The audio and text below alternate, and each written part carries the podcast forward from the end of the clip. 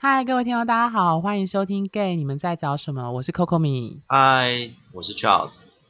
好，呃，各位听众呢，我们今天要谈谈论的主题是关于爱情，你所必须知道的现实。那今天会谈这个主题呢，主要是延续我们之前说的，谈情说爱前要先理解何谓人性。那这关于今天的主题会谈这个原因，是因为我们知道很多人在谈关系或爱情的时候，会有很多，包括我们自己本身啦，都过来人，就会有很多的粉红泡泡，还有一些不切实际的。你可以说就是过于罗曼蒂克或浪漫的幻想，可是它其实都是飘在空中，不是踏在地上的。那我们今天就要跟在认真谈关系的时候，还是要谈一些关于关系当中的现实面。那首先第一个就是我们要谈的主标就是爱情，我们要必须认真看待它，其实是一场交易。那在谈这个主题之前呢，呃，因为我跟 Charles 本身，我们两人都是。有在 学占星，我自己本身的本职是做占星的啦。那其实我想用占星的一些概念去譬喻关于为什么爱情是一场交易这件事情。因为在占星学里面呢，所谓的婚姻宫或爱情。的伴侣宫这件事情，主要是跟第七宫，也就是跟天秤座这个星座有关。那所以再加上天秤座的守护星是金星，所以金星这个概念，它其实跟爱情，毕竟它是爱神 Venus，而且它也跟交易、金融上的交易有关。所以我觉得，我觉得蛮有趣，就是呃，虽然不算叶配文啦，但是我觉得占星在这个概念上，我觉得它的象征引用譬喻真的很好，就是。爱情是一场交易，在金星这个行星上表现的最为明显，因为包含天秤所代表的人我关系的第七宫、合作契约，还有婚姻等等，它其实都显示说，我们在确定一个关系、彼此认定一段关系的时候，必须要签订一个契约。那这个契约很明显的就有点像是婚姻，包含呃，比如说像婚姻证书。那包含，如果是指交往的时候，就是彼此确认彼此是对方的男友或是女友，对。那言外之意就是说，我们在确认这个契约和名分的时候，也有义务要承担契约中的责任。所以简单来说，爱情是一场交易。这句话是意味着，在关系两造双方确定要交往的当下，其实意味着我们彼此心里的那个天秤。大家把用天把天秤座的那个天秤拿来做想象，是处于一种愿意签约的心态，也就是我们彼此双方都觉得这一笔交易，就这个签契约，确定对方是我的男友，然后我也是对方的男友，认同对方是我的伴侣的这个时刻是可以接受的，是你可以接受，而对方也可以接受的。那只是这个天秤上面这个秤台上面的交易物品，会因为不同的人还有不同的关系。放置的东西会不同罢了。那比如说像外貌啊、性啊、自由、情感、情绪等等不一而足。所以说爱情关系里面，我觉得“金星”这个词很有趣。在我们老师说的话，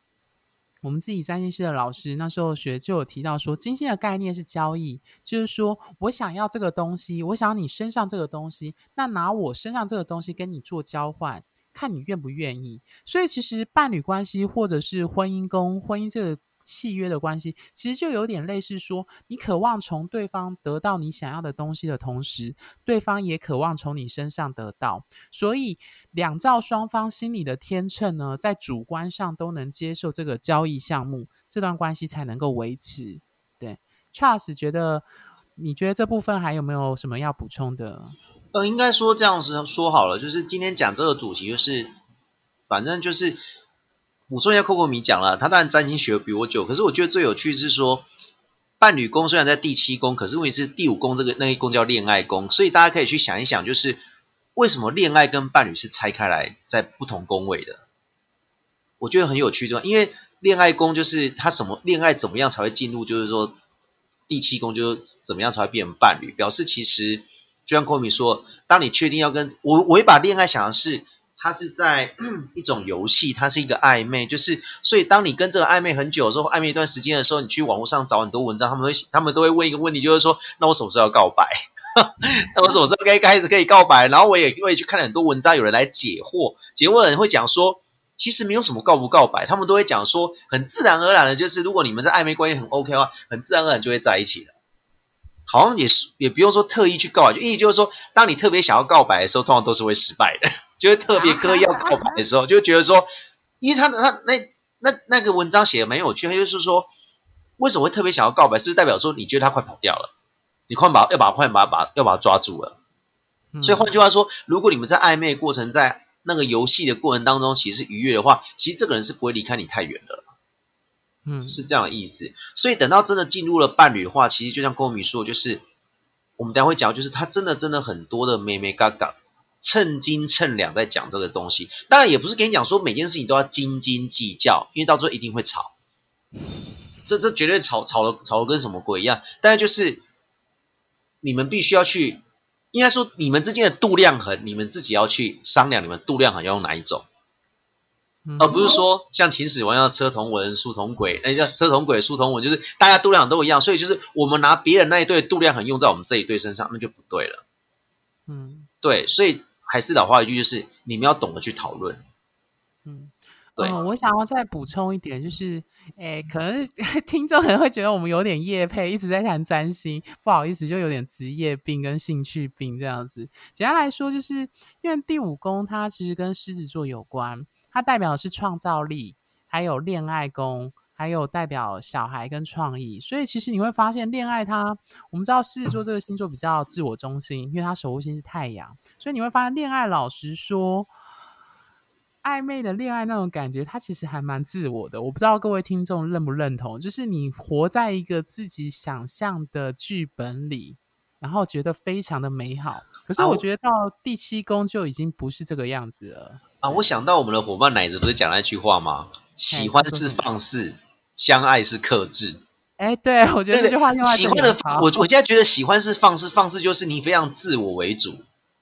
对你非常放肆，你想要。夜冲你就拉着他跑，你想要去吃宵夜就拉他，就说你就是要跟我去吃宵夜。他当然爱你什么都喜欢你什么都好，但如果真的两人进入了第七宫的话，就是进入了伴侣的话，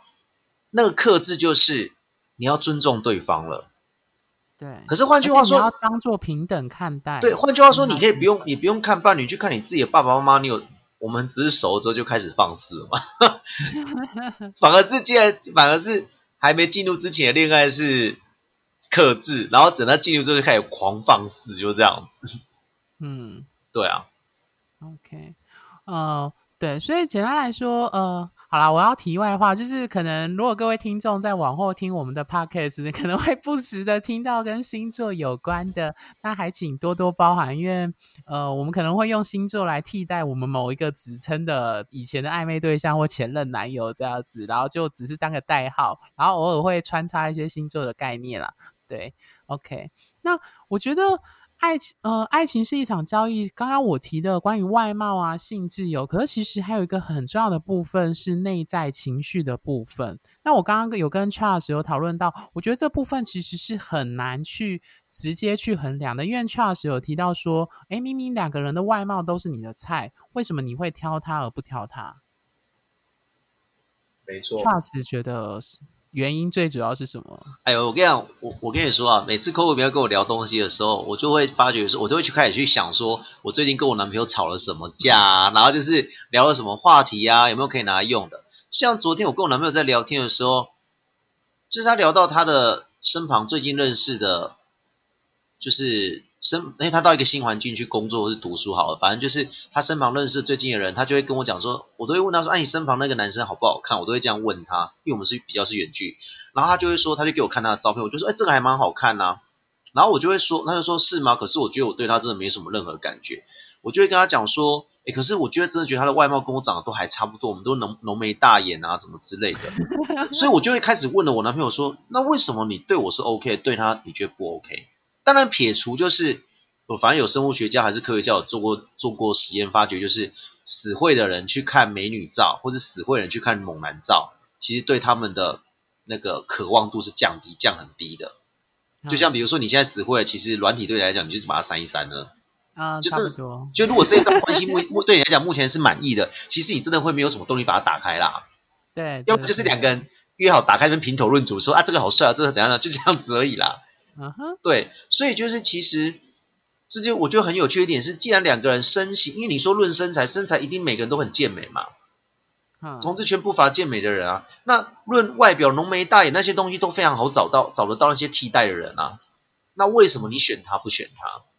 我觉得这就是关于天秤上有一些东西不是有呃有很多东西不是那么可以具体被抓出来的，应该是说他不是一时一刻可以拿到上面直接称重给你看的。而且他要花时间培养。没错，就像他空明刚才讲，就是情绪的东西，就是他能够接住我。所以你去问那些交往的十几年、二十几年，不管是同同性恋、异性恋都好，他会跟你会跟他讲说为什么离不开他。虽然你们好像老夫老妻，好像他有时候跟你抱怨说好无聊、哦，就是两个人就这样窝在那边打游戏，也没有什么。可是为什么就离不开他？他就会跟默默跟你讲一句说，因为我习惯他了，因为他知道我在干嘛，他很懂我。那个其实就是他接接得住他的不好的情绪、负面情绪。我觉得整体来说，不单单是情绪，应该说整体来说，他理解他，他接纳他整个人，他知道他是什么样的一个人。对，没错，对，他、这个是需要时间的。因为我必须老实说，这个除了要时间之外，必须我必须老实说，在软体上或在一些第一次的见面互动，大家都刻意营造出一个表面的样子，就是他不是你真正在关系那种花很多时间，然后可能每天住一起或长时间互动里面看到的你那个人。因为你在软体上，在什么，你当然会展现出自己最好的样子，或者是约会第一次是最好的样子。可是那种长期相处下培养出来的那种默契，跟一种心有灵犀一点、情绪一点通的那种感觉，那个不是一朝一夕可以找得出来的。也我先讲我先讲知道 k o m i 讲那个心有灵犀，大家不要把它想的太美妙，它就是一种非 常日常的东西哦。对，就是包含说你他知道你不喜欢吃辣，他跟你去买东西，他就会知道，哎，我要注意这件事情，类似，对，不然就是说，哦，我知道，应该是说我今天回来看你脸臭臭的，我就给你抱一下，嗯，对，我就知道你今天可能就是工作不 OK，我是被老板念了。或者是赖聊天的某一些默契，只有你知道他打的某一些字有什么潜台词，就是你然后你可以根据这个潜台词给他需要的东西。就他打出这段话，他其实你不会猜歪猜歪他的意思，你会很嗯郑重的知道说他就是要讲这个。嗯，对，不然很多时候我们都会因为语言在传讯息的时候会误误解嘛，就是你是在哦笑我，他就说没有，我没有在笑你，他说你就在嘲笑我，就这样子。嗯，对，我觉得很赖真的是可以另外开一个 podcast 讨论到我们怎么用这个赖。就我举个例子啊，就是比如说刚刚就是就是我就跟我男朋友在赖，然后我就说，哎，你都不会腻哦，是不是觉得我是不是我是不是因为我是个蛮有趣的人？我就这样跟他讲，他他下面他下面就打了下两句两个字说还好，然后还好下面又打另外一个两个字就哈哈，然后嗯他就马上把还好收回去，我就说哎我看到喽，他又说哎你也知道嘛，因为它是自动选字，啊，都是科开 头嘛。哦，我就说嗯骗人，他又说哦，我不是以前也常这样。我说哦，对了对了，就就过了，你懂我意思吗？好啊，就还蛮有趣，就是因为还好，哎、还好跟哈哈这个有点夸张哎，就是你懂我意思吗？如果不不了解对方的人，我就吵架了。OK，嗯，，对，就是你还是应该说这里的了不了解，就是你有没有对这个人理解的背景知识，你知道他整个状态下他回这个字词的真正的意涵是什么？你知道他可能很脆弱，他需要情绪上的关怀，或者是你知道他其实需要你称赞他一下等等的，这种东西真的很难在天秤上马上称出来。嗯，就是进通常要进入关系或暧昧一段时间才会出现它的价值，这样。对，所以你会发现说，为什么有些人交往了三年，到最后他会跟你讲个性不适合，然后分手，然后旁边人都很错愕，说不适合怎么可以撑到三年？那是代表说你们这三年来是不是真的没有在，有可能是没有去看那个东西，就觉得说啊、快快乐乐，放在一旁。对，就快快乐乐啊，然后出去约会啊，吃东西啊，就这样子。嗯，对，就就房间里有一头大象，可是没有去处理，或者是说那个人搞不好你根本没有，你也没有考虑过，你真的想要跟他走到后面去吧？嗯，就可能你们还在恋爱宫，就这样子，没有在伴侣宫。对啊，OK，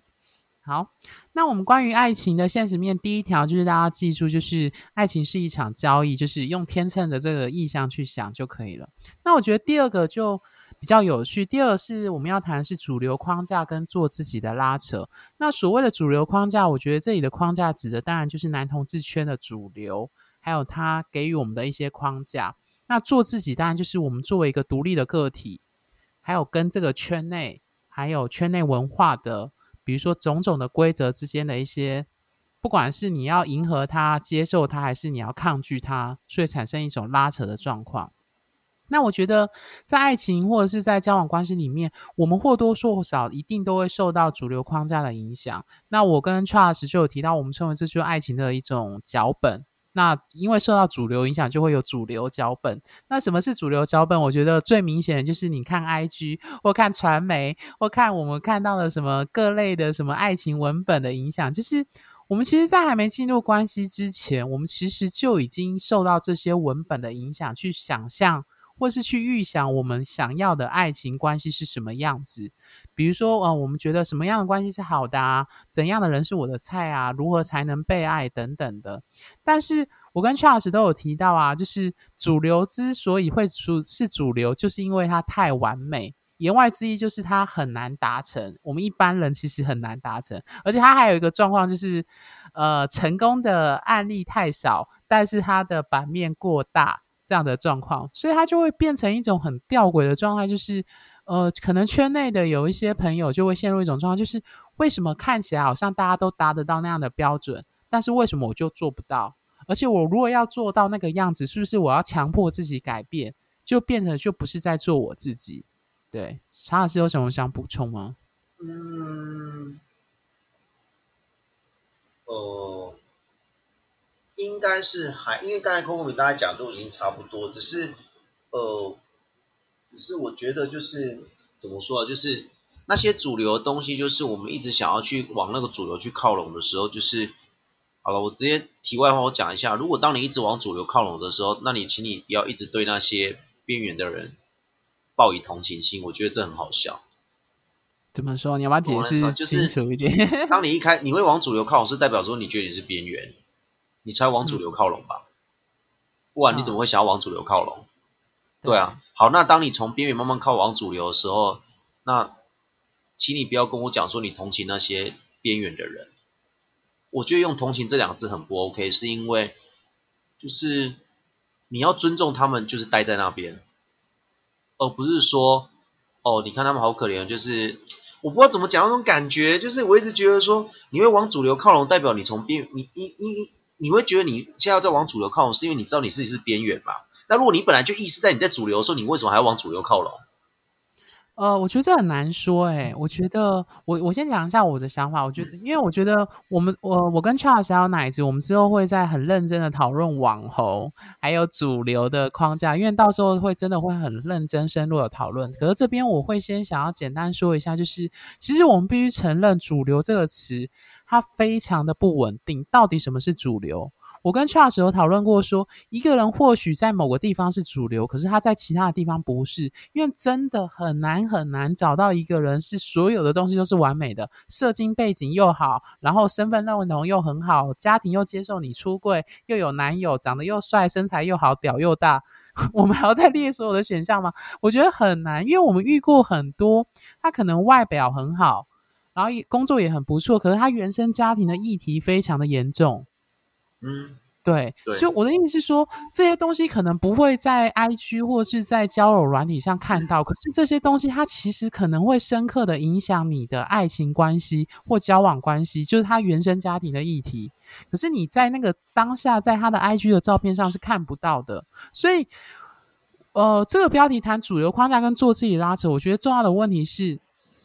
第一个定义是什么是主流。真的，每个人你看到的那些人的看起来像是主流的人，真的觉得自己是主流吗？还是那些在主流的人，其实自己还是觉得自己不够主流？我觉得这是其中一个问题。是谁定出来的啦？对，我觉得主流是有一种像，我觉得啦，就像我们在那个网红的那一篇文章写的，我觉得他有点像国王的新衣，大家都觉得国王穿了一件非常棒的衣服，然后每个人都想要穿上那件衣服，可是真的那个衣服存在吗？大家懂我的意思吗？就是主流这个概念，或者是那种最美好的状况，它是真的存在吗？其实老实说，很多 这样讲会很坏。很多 IG 上的那些网红照，很多都是在摄影棚或摄影师的那个技巧拍摄下才能够只有这样的效果。那当然，他们本身脸蛋跟身材也有一定的程度，这是事实。但是就是因为有摄影棚，因为有摄影师的拍照，还有修图，那个效果才会看起来更非常的完美无瑕。但实际上，你实际上跟他们在健身房，或者是实际上的认识互动，你就会发现，哎，他就跟一般人差不多，可能比一般人更好一些。可是没有我们想象中在媒体中呈现的那个样子，对。嗯，所以我觉得，所以追寻主流真的你会累死，我真的觉得。呃，对我真的觉得他是一个国王的心意。你如果真的要追寻所谓的主流，你会追的很辛苦。就 Coco 米可以讲一讲，因为你从一开始没有健身，后面到有健身，你可以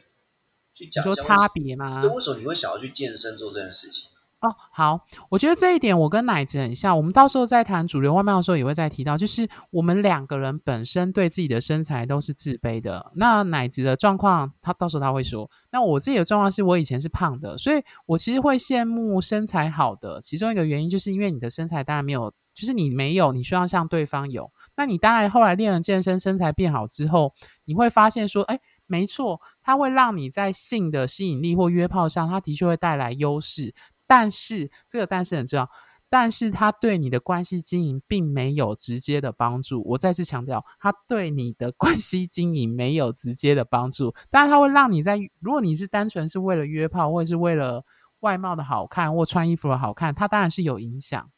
但是我觉得这还是要回到来自己，就是说，今天有一个主流的徽章跟那个样貌在那里，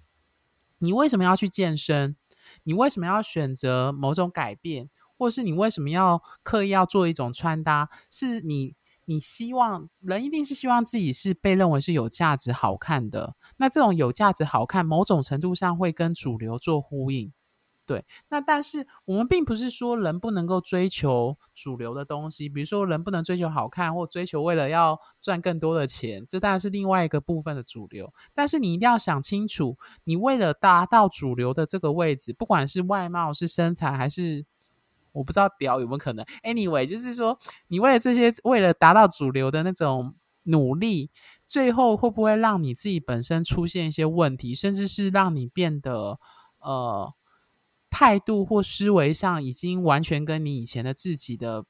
初衷会产生不一样的状况？我觉得这是需要做一个反思的。我不知道这有没有回应到。查是抛给我的那个，你你不需要回忆到，我是我是希望你可以，因为你是真的是实证嘛，就是一个真的实力这样走出来的。走过来，对对。我会去健身，是因为我只是觉得说我穿衣服就是好，比我讲穿衣服好，就是我以前不太会穿搭，但是后面我会穿搭，是因为一开始我们一定会。一开始我们在找寻自己的时候，一定会先先跟着主流走一段路，这是事实嘛？因为你找不到自己的最明显的，对它最明显的灯塔哦，就就像一个灯在那边，你就一定先往那边走。可是你跟了一段时间之后，你总该长出自己的东西了。哦，对，我觉得这个话说，而不是从头到一直在跟，你会很累。所以其实像我穿搭衣服，一开始是大学的时候，一定是看杂志啊，看路上行人怎么穿的。久了之后，之后你就要有自己的风格出来了，嗯，而不是就是还是继续在。哦，别人说这衣服很贵，你就买。哦，别人怎样啊，你就怎样样。我觉得其实到最后你真会很累，然后到最后久的时候，那我就觉得好，你要跟，那我都没有关系。但是请你不要去反过来去去嘲笑那些有自己主见想法的人。哦，对，我觉得这很重要。还有就是，呃，我这我看到有一些人会说什么别人不够努力这样子，我觉得这也是一个，以为是他们对胖的人很不友善，我就觉得很讨厌。Anyway，反正我觉得你要回到初衷，就是我觉得我的想法是，你如果决定你要某一种身体意向，那你可以努力去，但是你这意味的是你渴望这个东西，所以你才要向这个地方要。但是你呃，但是你在做这件事情的时候，不代表你会说其他人，就是说别人决定要他那个那个样子，不代表说他就是不好，或者是你就觉得对方不够努力。不够认真，就是他的所谓不够认真，当然就是没有说向主流靠齐。所以我觉得应该，如果有在听的网友，应该你们以前小时候读书的时候，读没有考到考那么高，老师应该说你不够努力，或者父母跟你讲你不够努力的时候，你那时候心情不是应该很堵然的吗？那那你怎么忘求学阶段？对啊，那你怎么忘记当时你那时候生气的那个，然后可以长大之后竟然又把这种东西丢到别人身上去？嗯哼，对啊，就是这样。那 OK。好，没关系。关于主流这件事呢，我们会非常非常深入的讨论，而且这个东西真的可以讨论很多。因为老实说，男同志圈，当我们在说，就像我们之前说，男同志身份，你只要认同自己是男同志身份，你就会受到男同志圈内文化。跟什么叫男同志，什么是好的男同志，什么是帅的男同志的标准给束缚？那你愿不愿意接受这个标准，以及你多少跟他妥协，或是你多少里面东西是你要的，这个必须要去衡量，因为这跟你做自己和主流的拉扯是有关的。那我们就接下来进入下一个，不然我觉得我们会时间拉很长。第三个是关于就是门当户对跟你身旁站的人决定你的价值。那我觉得这件事情之前我跟 Charles 就有提到了，我们那时候也是提星座啦，是提到关于月亮狮子。好啦，简单来说，我们等下再稍微提到星座。反正就是其实在社会学和人类学就已经提到，在异性恋的婚配。当中门当户对有跨文化的普通现象，简单来说就是我们最常说的，结婚不单是两个人的事情，是两个家族的大事。那这种强调社经地位的异性恋婚配机制，如果移转到男同志社群上，就变成是最明显的，第一眼最容易看到的就是外貌资本。所以有一句话是这样说，他说：“你身旁站的人决定你的价值，它是跟这句话是相呼应的。”所以我觉得。很多人，我们那时候在软体或者是在呃粉丝脸砖上，有时候看到人的转贴文章的留言，就会提到说，哦，爱情圈内的爱情就是很现实啊，圈内很常挑菜啊，人家人们都倾向找跟自己主主观认定下位阶更好或相当的，就是简单来说，就是你如果觉得自己有六十分，你就会想找跟六十分或七十分的人交往。当然，如果有一百分更好。可是我觉得那是大家知道有自知之明，自己吃不到这样子。所以其实某种它反映说，你交往的对象反映了你本身的价值。那这也是所谓的有些人提到什么眼高手低、高贵机的出现会有关。那我觉得这件事更明显的有关，就是我刚刚跟 Charles 提到，就是有一些人交往或是爱情是做给别人看的，就是你需要证明，就是。我觉得这很有趣，大家可以去思考。就是说，有时候我们非常的渴求恋爱这件事情，有时候好像是要需要有别人爱我们，去证明我是有价值的。当然，这样的心理机制很正常。但是如果它过于发展的过于的极端，甚至出问题，它就会变成是说我找一个人在我身旁。是为了证明给别人来看，说我们我是有价值，是有人喜欢的。可是对于我跟他的关系，就不是你 focus 的最主要的核心。对，也就是说，你想要借由这样的行为向外界证明自己是被爱的，然后所以这种放散，就会有时候就觉得，呃，某种程度上到底。所谓我们说的鸭子划水，就是表面上看起来非常的和乐融融，为什么私底下可能不是这个样子？有一些我们听过的故事是这样的状态啦。对，Charles 有想补充的吗？应该是说，当你如果觉得你觉得跟这个人相处，或是跟他一起谈恋爱，你觉得很麻烦的时候，那你真的要想一想，说你跟他在一起是不是只是做给别人看，或是做给自己爽而已？因为就是我们所谓的有名无实的概念。对啊，因为你你要进入这段关系，怎么可能不麻烦？麻烦的点是在于说，你要开始了，要去试着去了解这个人，而且这个人即使他跟你说了同一国的语言，但是他不见得能够完整的表达出自己要的是什么啊。哎，我觉得是这样子啊，所以这绝对是麻烦，谈恋爱绝对是一件麻烦的事，尤其是更加感情经营更加麻烦。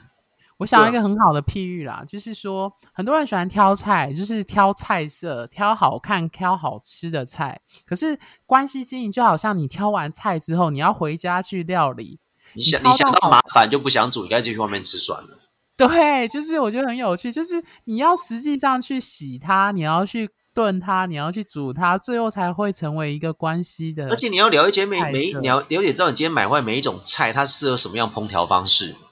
对，如果你没有这个觉悟的话，那你就不要去菜市场逛买菜了，你就直接去钱拿去餐厅吃一吃就可以走了，就这样子。哦，你的意思就是说他根根本就不要进入关系，那就你就去打 打一场炮就好了嘛，你是要打炮啊？对啊，你找那个一日情人嘛，伴玩陪伴玩一天就这样子嘛。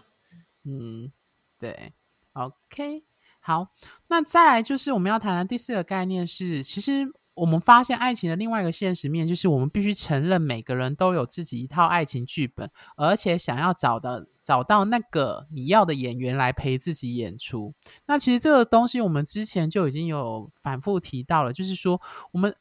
不管怎么样，每个人内心一定有一套自己想要的东西，我们称为那个剧本或脚本。那不论你追求的对象或建立的关系的样态，其实它一定都反映了你心中的喜好。只是你自己本身有没有觉察你自己的那个知己知彼的那个知己的那个尺存在罢了？对，就是你有没有意识到你有想要那个剧本？对，那所以它涉及的现实面就在于是说，你知道你的剧本，有些人可能连自己的剧本都还没有摸清楚。有啦有啦，他们他们摸得很清楚的是那种，就是他就觉得说在一起干嘛一直吵架？我就是要找一个不太会吵架的。讲那种就是非常笼统那种，他等于是把剧本的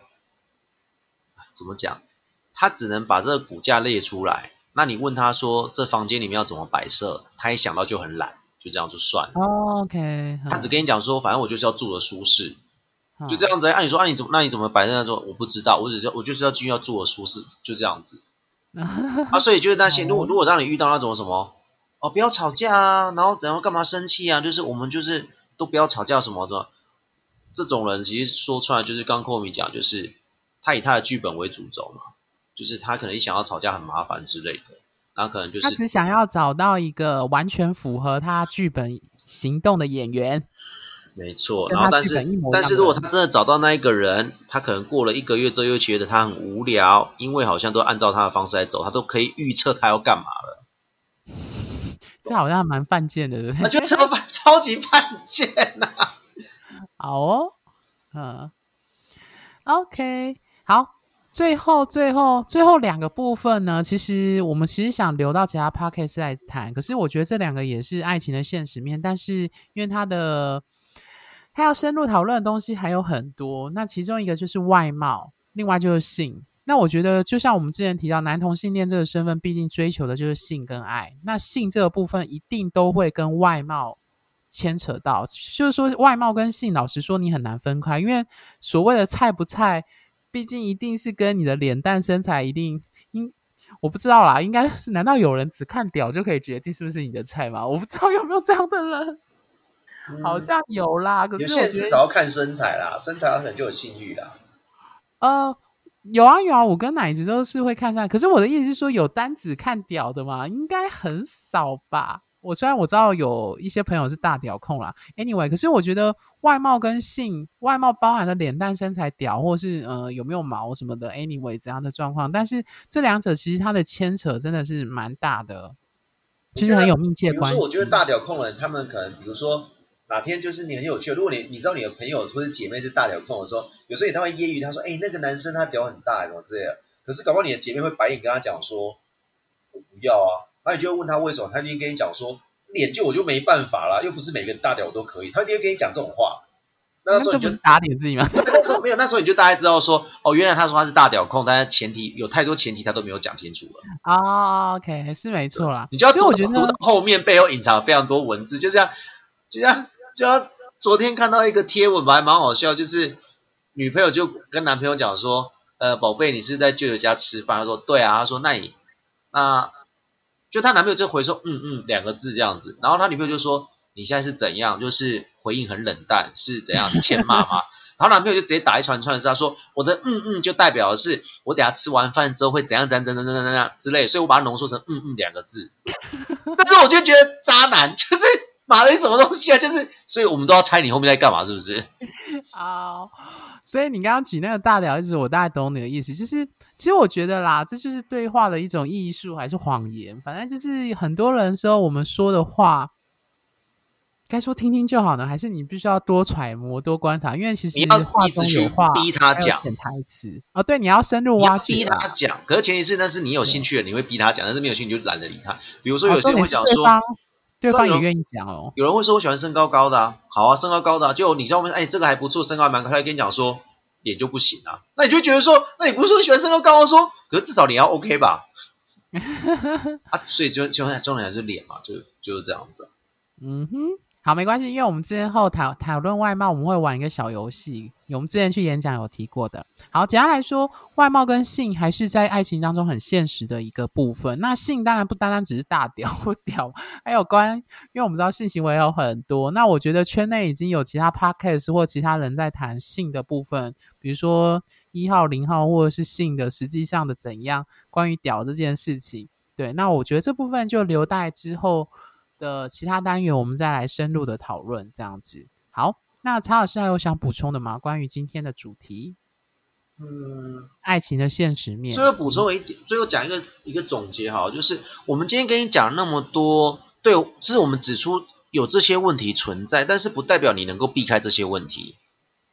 哦。所以你别觉得说你遇到这个问题，觉得自己很弱，就人家明明跟你讲，为什么你还是这样子？我觉得人类的。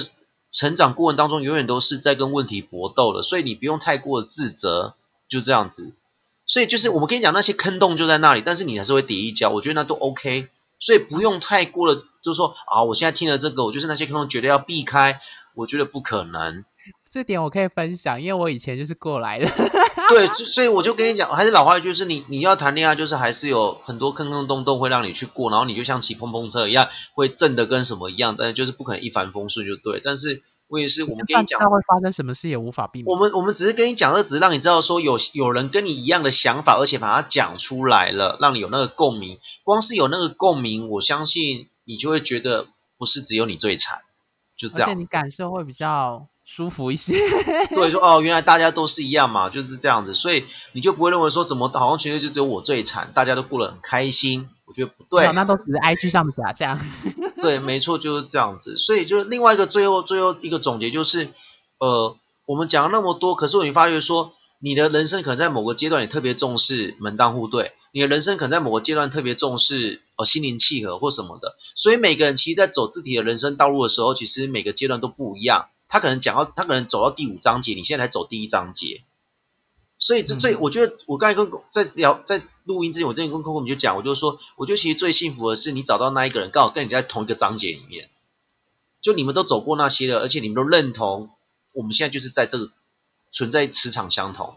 而不是说你现在还在看门当户对，可是问题是对方那一个人，他现在看的不是门当户对，他现在看的可能是，呃，就是呃。他可能还想玩之类，就之类的，反正就是我们每个人所在的可能位阶就不位置不不要讲位，就是竖线上面可能每每个人在的点就不一样。所以如果真的有一个人可以跟你很很很接近相同的位置的话，其实你可以好好把握，多跟他多刻意去营造，多跟他相处看看。我觉得这部分就回到我们之前呃演讲时提到 Netflix 的那个性解码，关于吸吸引力法则的第三个就是。人跟人的相似度越高，特别是价值观相似度越高，吸引力会越高。我觉得这是一致的，就是你们对关系的那个好啦，回到过过去就是剧本啦。你们的剧本越类似，你们的剧本里面的核心价值都认同说，呃，爱情就是呃两个人的平淡的生活，而不是什么要去。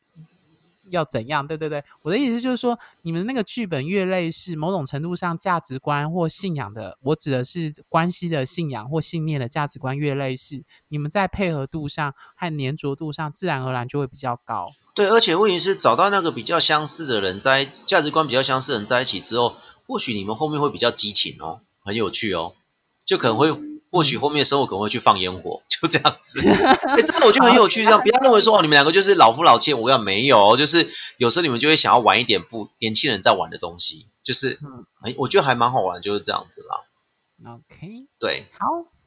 好，那最后好啦，最后跟大家复习一下，就是简单来说，就就是我们这一章要谈的就是爱情是呃爱情的现实面呢。第一个就是爱情是一场交易，然后主流框架跟做自己的拉扯。门当户对，还有你身旁站的人决定你的价值这件事，还有最后呃，最后我们要谈的就是那时候每个人都有一套自己的剧本，想要找人跟自己演出。那以及另外我们会开章节讨论的外貌跟性。那我觉得所有的听众都要记得，就是爱情当中真的不是只有粉红泡泡，记住这些现实面会让你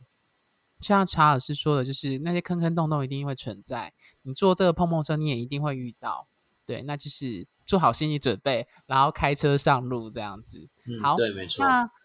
我们的今天的 p o c k e t 的时间就到这边，然后期待下次跟大家相逢。各位晚安，晚安喽，拜拜。